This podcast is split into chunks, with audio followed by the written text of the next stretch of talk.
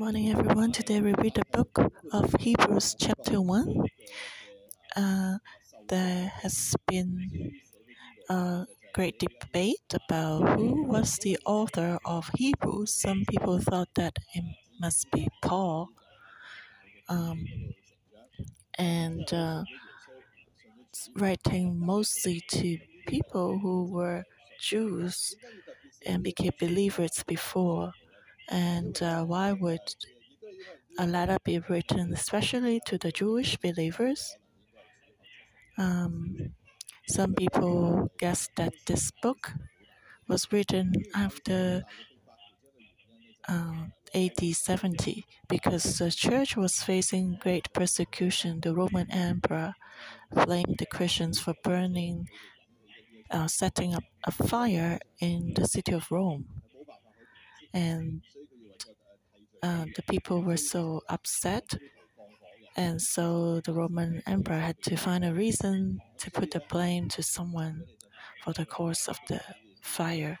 So he blamed the Christians and started to persecute them. And some of the Christians were um, they were Jewish believers and at that time, Judaism was allowed to exist, it was legal.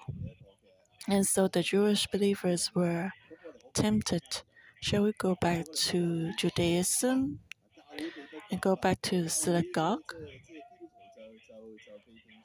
And as Christians, we are condemned and we are caught our properties are confis confis confiscated by the government.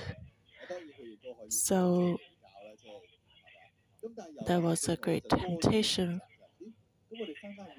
for the Jewish believers to return to the synagogues. For the Christians, of course, they they could abandon their faith, but for the Jewish believers, they had one more choice to return to Judaism. So that was the situation they were facing. And the author of Hebrews wrote down this letter to strengthen the faith of the Jewish Christians. And he said, It would not work to return to the old path. We must know who Jesus is. And of course, the deeper question behind is the author wanted to explore the question is it worthy to suffer persecution for Jesus? What is the most important thing in life? How do we feel persecution and suffering? If we know that behind the persecution and suffering, we can have greater hope. Well, let me give an example. It's uh, difficult to get up early in the morning and then stay up late at night, especially for those past the Middle Ages. And if you need to, um, if you're tired, sleepy, and you still need to climb the mountain, it's very hard. Uh, but then, if there's something worth going to climb the mountain, then you'll be motivated. Just like you need to wake up in the middle of, uh, in very early, and then you climb up the mountain, you see a sunrise, and you think it's worth it to pay the price. So it's the same for our faith. So the author of Hebrews wanted to show the Jewish Christians one thing. Today, even though our, all our properties are being confiscated and our lives are threatened and we're unjustified and condemned, but compared to what we receive in Christ, these are nothing. So, this is the true faith. Only if we have the true faith can we endure and pass through and even overcome suffering. That's the power of faith, true faith, and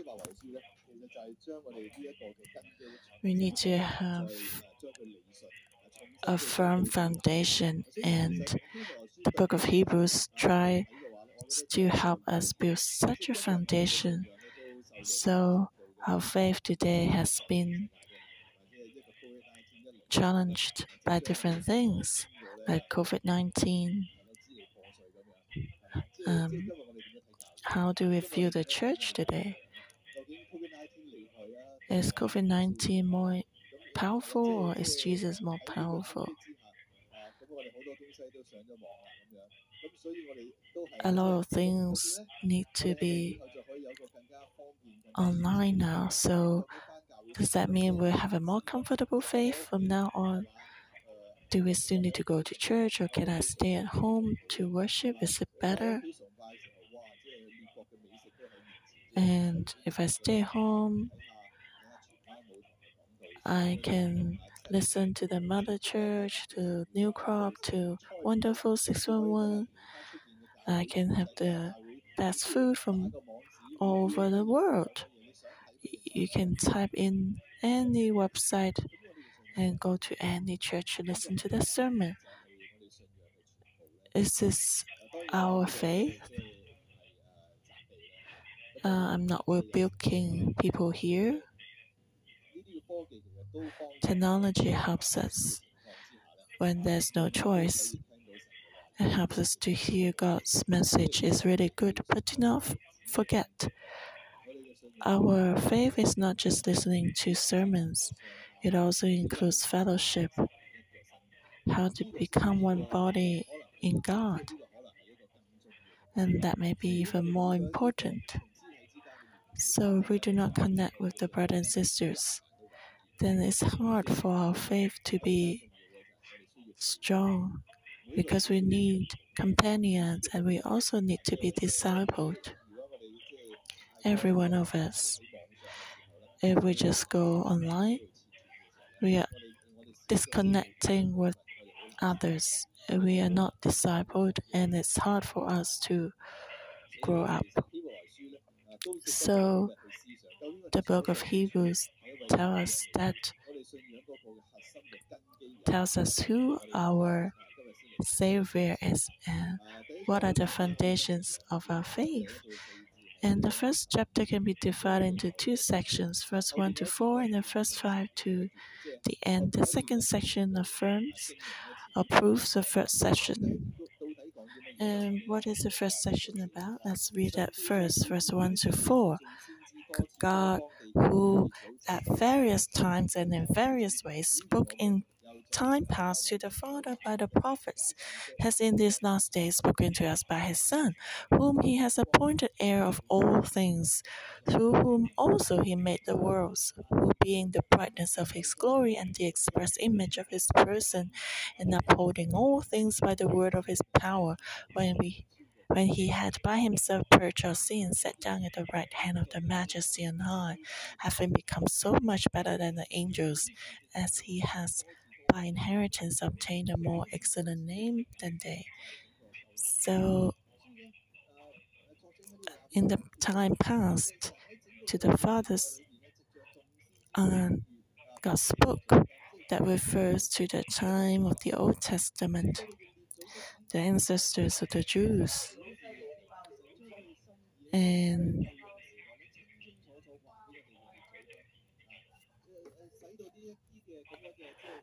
and just tells us God's will from generation to generation, and it's something very precious from our ancestors, from our prophets in the Old Testament. God's words have been passed down to us from generation to generation, and the message is that in the um, that God has appointed heir of all things his son. They want to tell us who the Savior is. He's the one whom God has appointed heir of all things. Everything will turn to Him. There's nothing that doesn't belong to Jesus, including suffering. Everything is in the hand of Jesus. Even suffering is in his hand. If Jesus chooses not to take it, then suffering cannot come. Everything is in the hand of God. And this is what the Jewish believers believe, because we believe that God is one God. And even though the power of darkness is great, it cannot overcome God. It must be allowed by God. And the function of darkness is allowed by God. Of course, God doesn't encourage darkness, but God allow it because of sin. If there's no sin, then darkness cannot function. Darkness function because of sin, but that's a principle that God has set up. So sinful person work in darkness, and that's the spiritual principle that God has set up. Everything functions according to God's rules. Nothing can exceed God's boundaries. And Jesus is the one who is heir of all things because Jesus is God. He will receive all things, everything is in his hands. And through him, through him also, he made the worlds. Everything started from Jesus because he made the worlds. And the end also belongs to Jesus. So in the Revelation, it says, I'm Alpha and Omega. Jesus is beginning and the end. So everything is created by, G- by Jesus, and He's the brightness of His glory.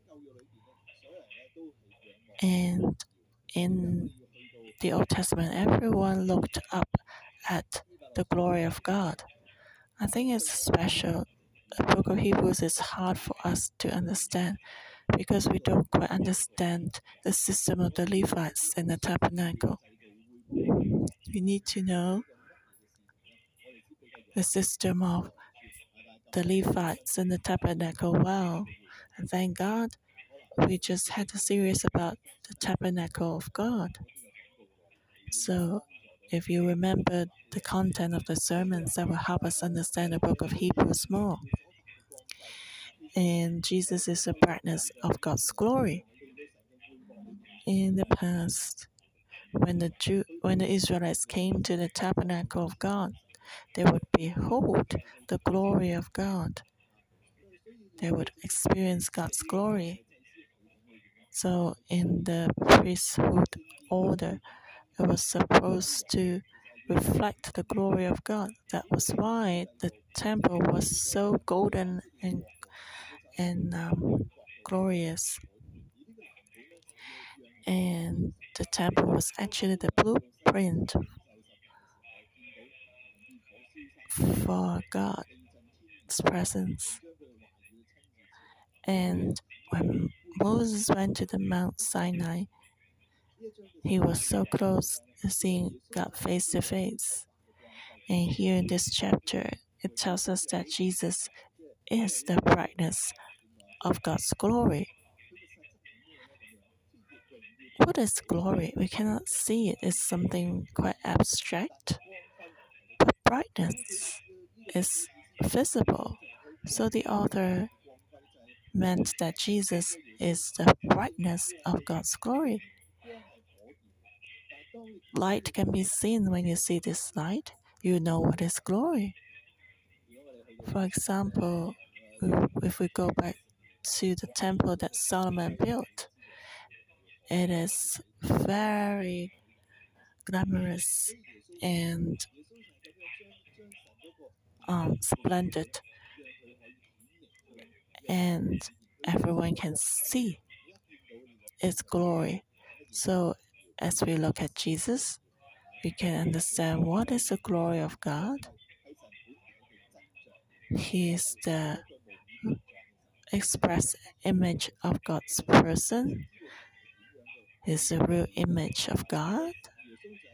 So, how do we know God? Jesus is his image. The Bible says we should not craft any idols because God doesn't have any tangible image. But as we see Jesus, we know who God is. We see Him full authority. We know God is full of authority. We see that when Jesus was on earth, He healed the sick, the blind, He turned water into wine. And then we know that God is so great, He can calm the storm. So we can see God. We can see His mercy, His love for the sinners. No matter how tired he was, he let the children came to him. So we can see his mercy feeding the 5,000.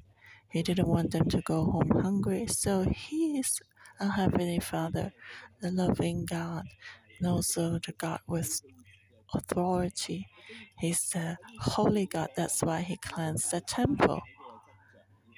Jesus is the express image of God and upholding all things by the word of his power.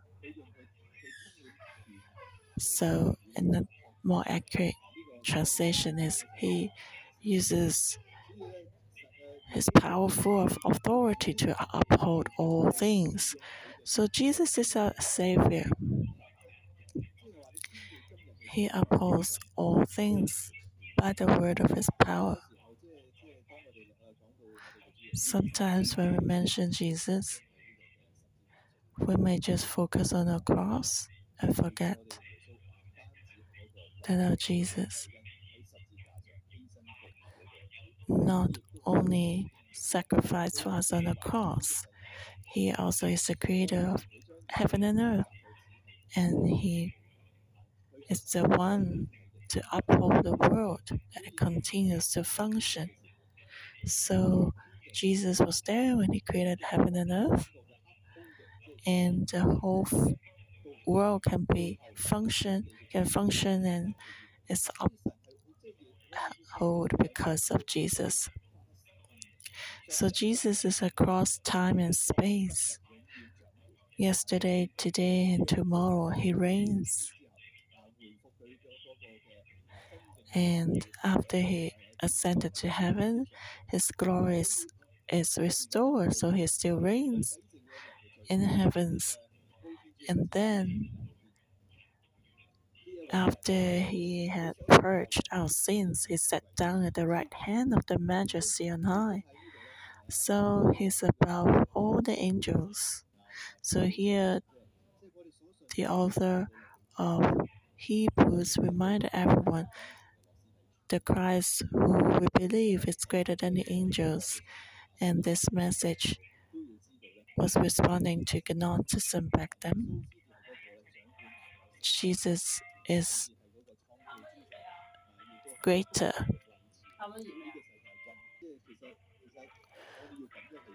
So we need to know our Jesus. He's beyond all things, is more honorable than the angels. He's the creator of heaven and earth. And then verse 5 to the end explains this truth from verse 1 to 4. The Jews ask, Is it really like this? So, verse 5 to 7 may be hard for the Gentile believers to understand, but let's read it first. For to which of the angels did he ever say, You are my son, today I have begotten you, and again I will be to him a father, and he shall be to me a son. But when he again brings the firstborn into the world, he says, Let all the angels of God worship him. And of the angels, he says, Whom makes his angels spirits and his ministers a flame of fire. But to the Son he says, Your throne, O God, is forever and ever. A scepter of righteousness is the scepter of your kingdom.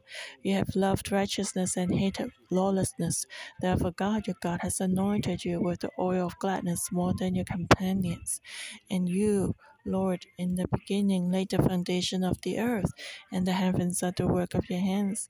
They will perish, but you remain and they will all grow old like a garment, like a cloak. You will fold them up, and they will be changed. But you are the same, and your years will not fail. But to which of the angels has he ever said, Sit at my right hand, till I make your enemies your footstool? Are they not all ministering spirits sent forth to minister for those who will inherit salvation? So this section quotes the Old Testament to explain that Christ is greater than the angels. He's the one upholding everything, and He's the heir of everything. And by His authority, and He has purged man's sin, sitting at the right hand of the Lord Most High. And verse 5 to 14 explains this. And it's quoting Psalm it may be hard for us to understand today. Verse 5 For to which of the angels did he ever say, You are my son? Today I have begotten you? This is from uh, Psalm 2, verse 7. No angel has ever been treated like this, but this word is given to Jesus. So we need to have the Jewish background to understand the Psalms. They believe that a lot of scriptures from the Psalms actually point to the Messiah. So it's not given to anyone, but specifically referring to the Messiah. So the Old Testament believers they were expecting and looking forward to the coming of the Messiah. Because when the Messiah comes, the whole world will be different. That is the that was their hope. So they know that when the Savior Messiah came, the whole Israel would be saved, and the knees will all bow down, and tongues will confess, and heaven and earth will change. He will build a kingdom that will have no end, and all chaos will come to an end. So they have this hope, which is right. But they do not know. The question is who is the Messiah? Has the Messiah come? Today, the Judaism still has the same question. They're still waiting for the Messiah. They have rejected that Jesus is the Messiah because it's so different from the Messiah they expect in their hearts. They believe that Jesus, uh, the uh, they didn't know that the Messiah came the first time as a humble servant, the second time he would come as a glorious king to judge everyone. And I have a friend who is a godly Jew, and he always argued with me. Uh, we don't have any conflict and because I always chat with him and he always argued with me. We always believed in the Messiah. Or you believe that Jesus is the Messiah. You said that um, I know who's the Messiah. Actually, we believe in the same God. And uh, we don't need to argue when the Messiah comes. And we know if you're right, that is his second coming. And if I'm right, that will be his first coming. When he comes, then we know who he is. That is what he insisted. But I always tell would tell him, no, it's different. Because those who believe first will be saved. If you don't believe in Jesus, and when he comes again, you may not have the chance. Because we are saved. We're saved because we believe that Jesus is the Messiah. If you don't believe that, and when Jesus comes again, you have no chance.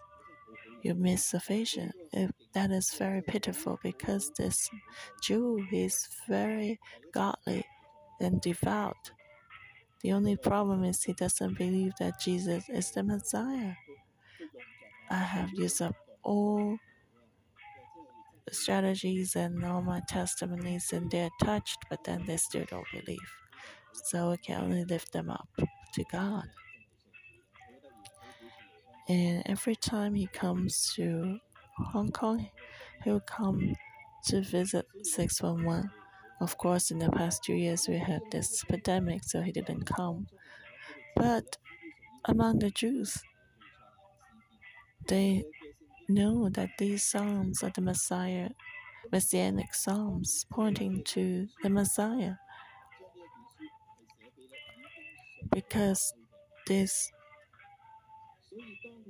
book was written to the Jewish believers as they read it, they will be very encouraged. Psalm 2 says, You are my son, today I have begotten you. The difference between Jesus and the angels is that Jesus is the Son of God. He's higher than the angels. I will be to him a father, and he shall be to me a son. That's from Psalm chapter 7, verse 14. Jesus Christ is the only begotten Son. He's above all the angels. And so when he again brings the firstborn into the world, he says, Let all the angels of God worship him. That's from the Deuteronomy chapter 32. And he's the only begotten Son of God. So the angels must also worship Jesus. So he's more honorable than the angels. And of the angels, he said, Who makes his angels spirits and his ministers a flame of fire? God's minister are the angels. So it says, Who makes his angels spirits? What does that mean? God uses his spirits as his angels. The angels are spirits. So it's different. God uses fire as ministers, but Jesus has a body has become he's the incarnated God. He's a begotten Son. The angels don't have a body, but Jesus has been incarnated. So he's greater and more honorable than the angels. He's called a Son of God. He has a body not like the angels. And that's also addressing the Gnosticism. Some people, the Gnostics, they believe that when Jesus was nailed to the cross, he didn't have a body, so he had no pain. But the truth is, Jesus suffered with his body on the cross. It was very painful. And verse 8 Your throne, O God, is forever and ever. A scepter of righteousness is a scepter of your kingdom. You have loved righteousness and hated lawlessness. Therefore, God, your God, has anointed you with the oil of gladness more than your companions. The Messiah is the anointed one. The meaning of Messiah means the anointed one. God's anointing is upon him to bring salvation to everyone. And verse 10 You, Lord, in the beginning laid the foundation of the earth, and the heavens are the work of your hands. They will perish, but you remain, and they will all grow old like a garment, like a cloak. You will fold them up, and they will be changed. But you're the same, and your years will not fail. Jesus has laid the foundation of the earth when heavens and earth will grow old, then Christ will fold them up like a cloak. This is when we see well, what we see when Jesus comes back again.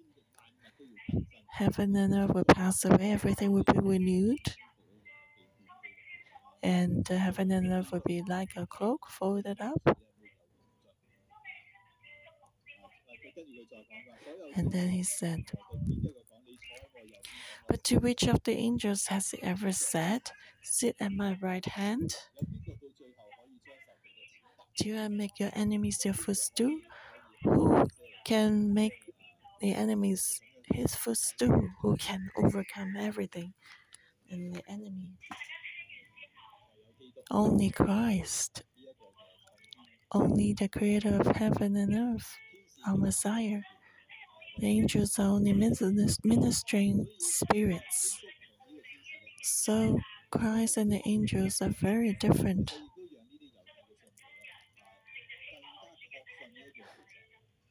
And so Hebrews help the Jewish believers to affirm that their belief is right. And for the Jewish believers, they believe that Jesus is the Messiah. He is greater than the angels. And heaven and earth is in his hand. He will uphold all things, and he is the heir of all things so we should follow him. If we know that Jesus is the Messiah, then let's not return back to the path of Judaism. And you understand? Just like I give you a, a map of a treasure hunt map, and you have come to the end, you can just push the door open and then you can get all the treasures. We just arrive at the door and then we turn back? No. So the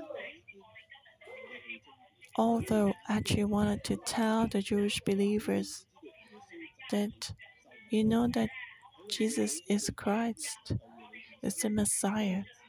All the promises in the Old Testament point to Jesus. So do not return anymore. Even though you may face great uh, difficulties, but this Christ is worthy for us to follow.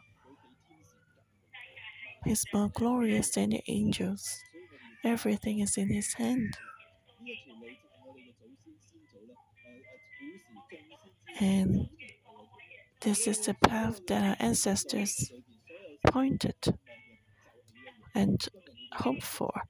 Today you have this, so do not let it go do not withdraw, do not return. So, to New Crop, to the Gentile believers, we should know that today we have received a greater salvation.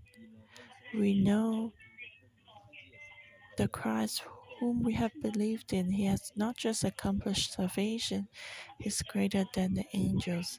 The heaven and earth is created by him. We need to hold on him tightly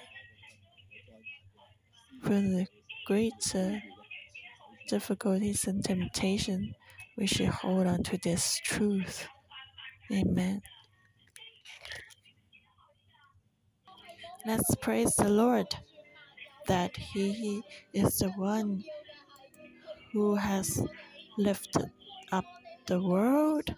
He has created heaven and earth, and He because of his love for us, he has been nailed to the cross to accomplish salvation. Has purged our sins so that today, because of him, we can receive his light. He's the brightness of God's glory. Let's praise him.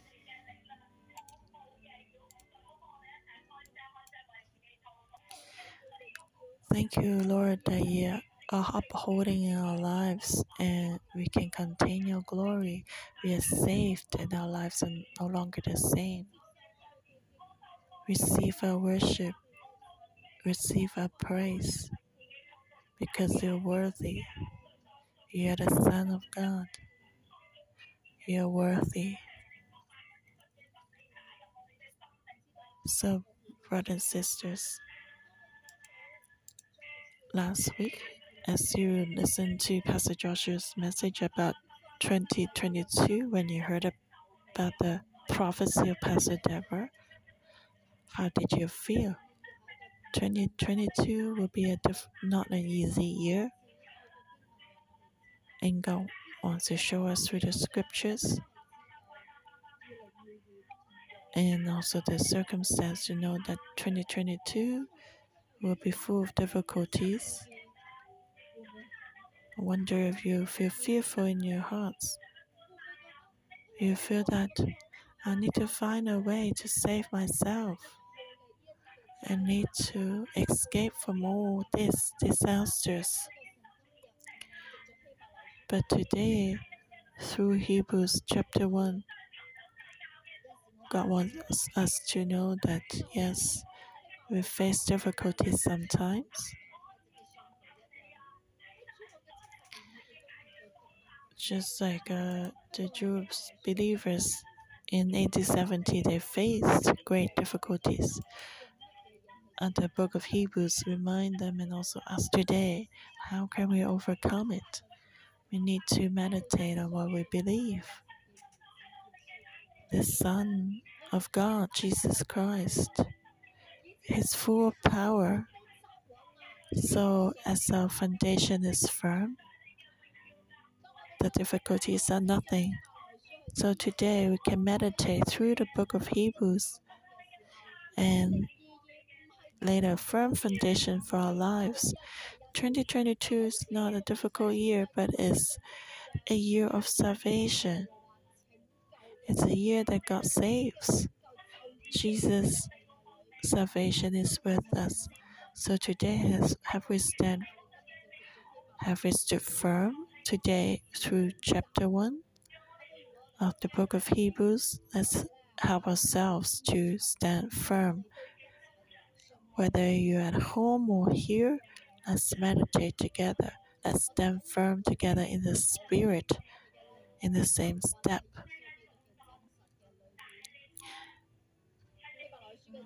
Hebrews, the author, he told us the world was made through Jesus, the Son of God. The one we believe is the Son of God. God has set him up to receive the world. He made the world through him. He is the heir of all things. So everything is made by him. He has created the whole world.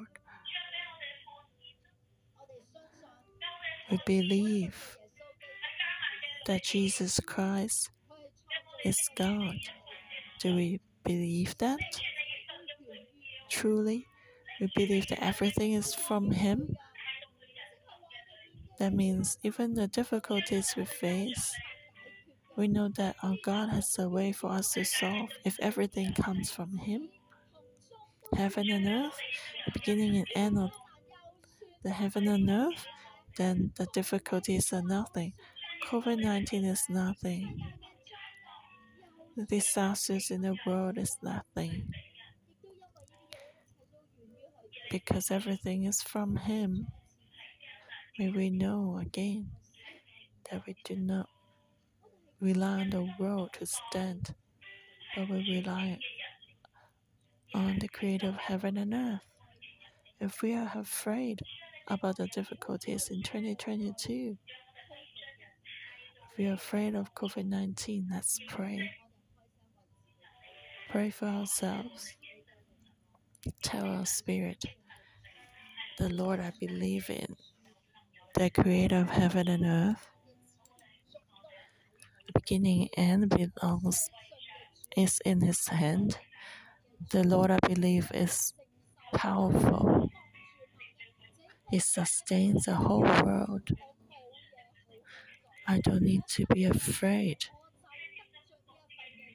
As I receive God, I have this power. I don't need to be afraid. So if we are still afraid and we're seeking for the help of the world,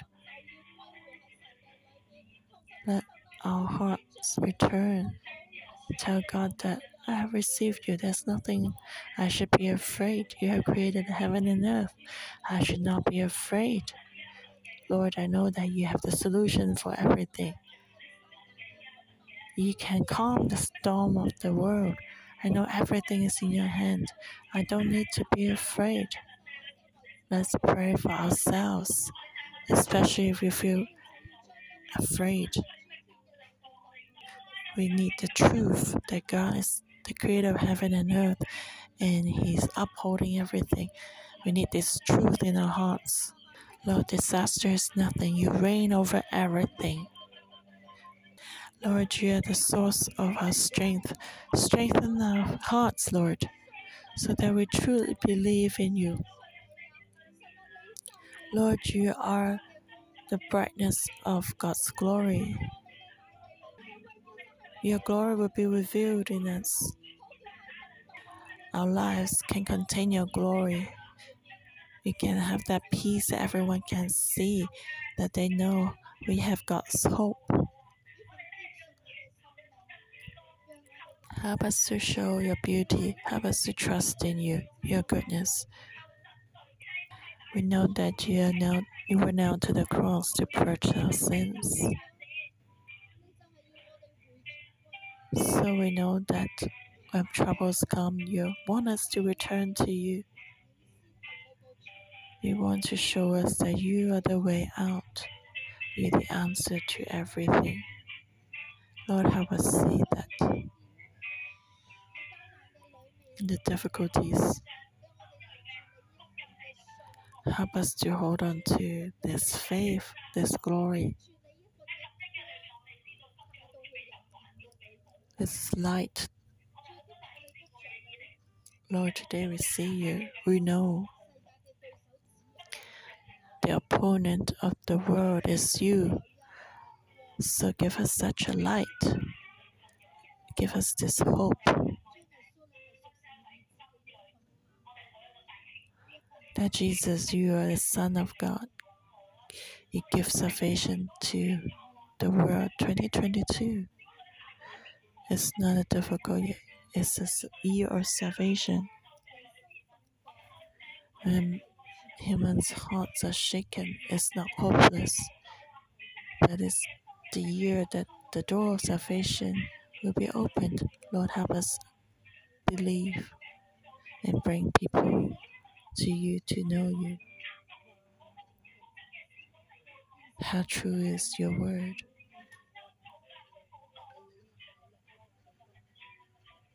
To know your power.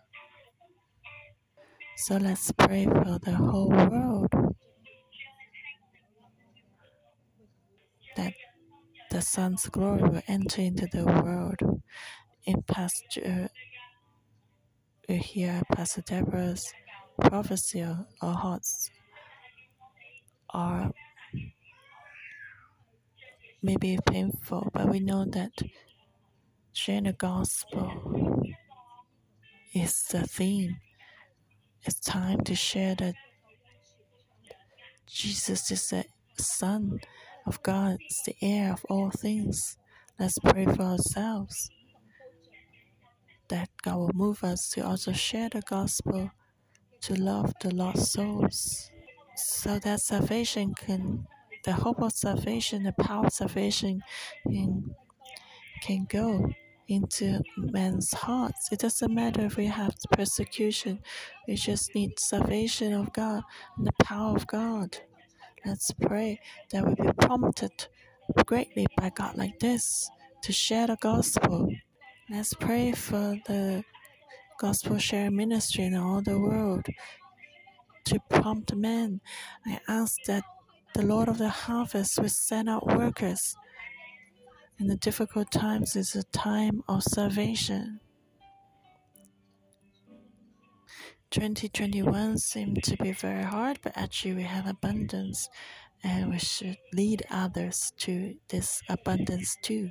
So let's pray for a new crop. Every brother and sister that we have this power of sharing the gospel. We want to be the little girl with this match of a little light to bring others to this ark. So pray for all the brothers and sisters to have the power to lead others to Jesus. Lord, hear our prayer.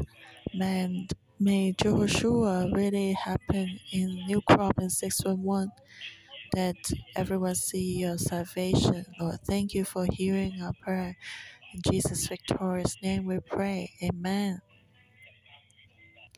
Hebrews chapter 1, verse 11 and 12. They will perish, but you remain, and they will all grow old like a garment. Like a cloak, you will fold them up, and they will be changed. But you are the same, and your years will not fail. Only you will never change. Only you will remain. Your years will not fail. You are the same. Your years will not fail. Only you never change. Your years will not fail. God is the one who never fails.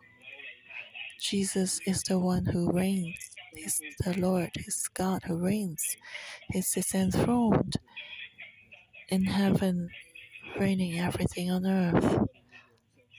Brother and sister, we must believe by faith, even though there are difficulties in the world, even though there are suffering, but as long as we're in Jesus,